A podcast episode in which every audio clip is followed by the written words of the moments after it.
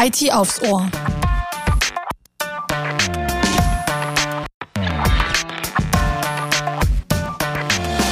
IT aufs Ohr. So heißt unser neuer Podcast von SAD. Mein Name ist Katharina Gerber und ich lade in diesem Podcast die unterschiedlichsten Experten zum IT-Talk.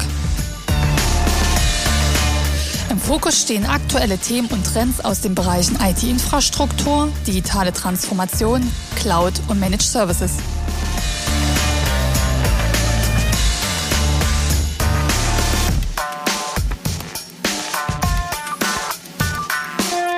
In unserer zweiten Folge von IT aufs Ohr geht es um Microsoft Exchange wie Next und was die nächste Version bringt.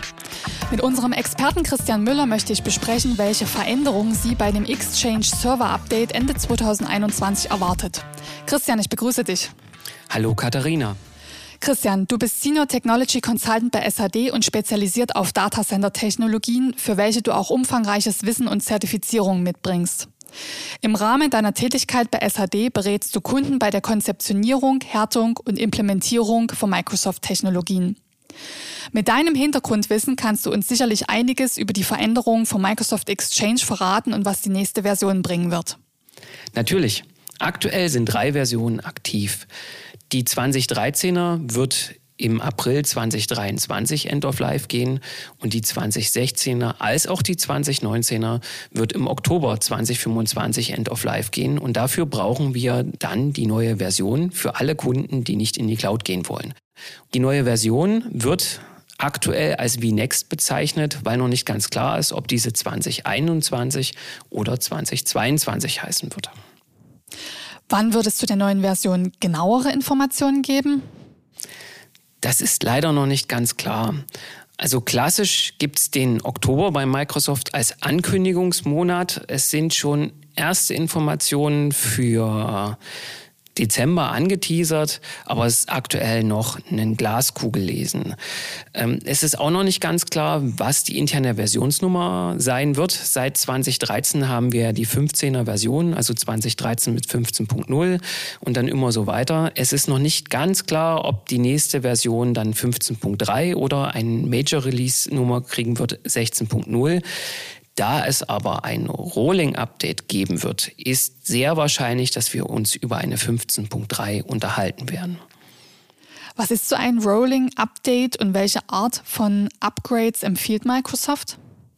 Also, es gibt ja zwei Varianten auf die neue Exchange-Version zu kommen. Es gibt die klassische Variante, dort reden wir über ein Swinging-Update. Zur bestehenden Exchange-Infrastruktur wird die neue Infrastruktur mit dem aktuellen Release installiert und die Daten werden dann entsprechend auf das Zielsystem migriert. Neu ist jetzt, dass wir dort auch ein In-Place-Update machen können.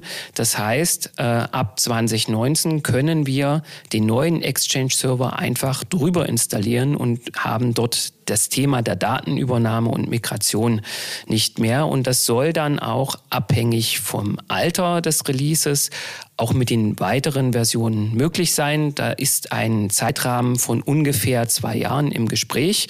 Was auch dazu kommt, ist die Umstellung auf ein neues Subscription-Modell bei den Lizenzen. Du hast gesagt, dass sich das Lizenzmodell ändert. Was bedeutet dies für die Nutzer? Das ist richtig. Also das Lizenzmodell vorneweg ändert sich nicht nur für den Exchange, sondern für mehrere unterschiedliche Software. Da ist der Exchange-Server dabei, aber genauso das Office, ein SharePoint und weitere Softwareprodukte. Die Änderungen werden ab 01.01.2022 aktiv und dort ist es so, dass man Lizenzen nicht mehr kaufen, sondern nur noch mieten kann. Inwieweit das dann auch für den Windows Server gelten wird, da ist bis jetzt noch nichts angekündigt. Da ist auch wieder der Klasse klassische Monat Oktober, ähm, wo vielleicht noch das eine oder andere kommt, aber es gibt einige Software, die dann entsprechend nur noch als Mietmodell ab 2022 verfügbar sein wird. Das sind ja schon einige Dinge, die sich mit der neuen Version verändern werden. Je nach Release der Beta-Version möchten wir im vierten Quartal 2021 oder im ersten Quartal 2022 zu diesem Thema einige Workshop-Termine anbieten, um dieses Microsoft Release genauer vorzustellen. Wenn es die Corona-Lage zulässt, dann auch in Vor-Ort-Workshops in Dresden, Leipzig, Berlin und Hamburg, zu welchen Sie sich, liebe Zuhörerinnen und Zuhörer, auch gerne anmelden können. Sollte dies durch die Hygienebedingungen nicht gehen, werden wir alternativ natürlich Online-Seminare anbieten.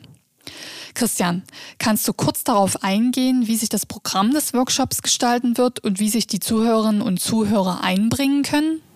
Sehr gerne. Also zuerst einmal wollen wir das Programm in drei Teile unterteilen, wobei der dritte Teil durch Sie, liebe Zuhörer, aktiv bestimmt werden kann über eine Umfrage. Da gehe ich gleich nochmal drauf ein. Im ersten Teil ist es so, dass wir uns wirklich die Exchange wie Next Version genauer angucken wollen. Das heißt, wie sehen die Anforderungen aus, dass wir dort in die Lizenzierung ins Detail mal einsteigen können.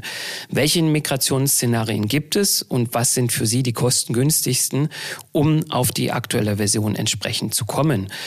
Wie sehen die Hochverfügbarkeitsszenarien mit dem neuen Exchange aus? Und natürlich auch, wie kann man das Backup gestalten? Weil klassisch ist es ja so, dass die Backup-Anbieter nach dem Release immer noch so drei bis sechs Monate brauchen, bis das Ganze entsprechend integriert werden kann. Welche Überwachungsfunktionen kann ich hier nutzen, beziehungsweise über welche externen Tools kann ich das Ganze überwachen? Wie sieht die Archivierung aus? Im zweiten Teil wollen wir dann die hybriden Szenarien betrachten und eine Integration in die Microsoft 365 Dienste. Zum Beispiel, wie kann ich Teams einbinden, aber auch gerne auch andere M365-Dienste? Wie sieht dort die Lizenzierung aus? Und was muss ich dort beachten? Welche Stolpersteine gibt es? Welche Sicherungsmethoden gibt es, die ich gegebenenfalls auch in beiden Welten benutzen kann? Im dritten Teil wollen wir Sie mitbestimmen lassen. Dort gibt es eben die Themen entweder Endpoint-Verwaltung mit Autopilot, mit Intunes. Wie kann ich das Ganze nutzen? Teilweise ist das ja im M365-Paket enthalten. Oder wenn Sie sagen, mich interessiert Identitäts- und Zugriffsverwaltung, vor allem unter dem Hinblick auf die ganzen Identitätsdiebstahle, die durch Cloud-Services ja begünstigt werden, weil ich mich ja übers Netz entsprechend authentifizieren kann und nicht im Unternehmen sein muss. Oder eben das Thema Windows Server VNext. Was kommt dort alles für Neuerungen rein? Beziehungsweise VNext ist es ja jetzt nicht mehr, es ist ja der Windows Server 2022. Das ist ja schon bekannt.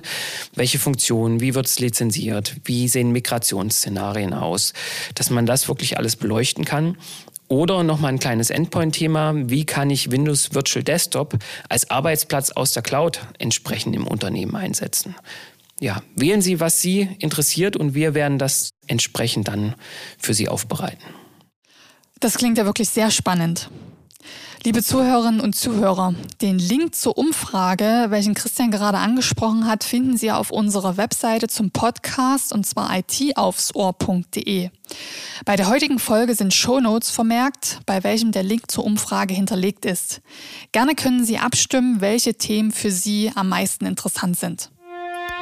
Lieber Christian, vielen Dank an dich für die vielen Informationen zu dem neuen Microsoft Exchange Update und wir freuen uns natürlich sehr auf die Workshops mit dir. Sehr gerne, ich freue mich auch schon sehr drauf. Je nach Release der neuen Version von Microsoft Exchange werden wir die Termine bekannt geben. Sie finden entweder im Q4 2021 oder im Q1 2022 statt. Und natürlich freuen wir uns auf Ihre Teilnahme. Um die nächste Folge nicht zu verpassen, abonnieren Sie gern diesen Podcast und seien Sie immer über aktuelle Themen und Trends informiert. IT aufs Ohr gibt es bei Spotify, Apple Podcast, Deezer, Audible und als RSS-Feed in jedem Podcatcher.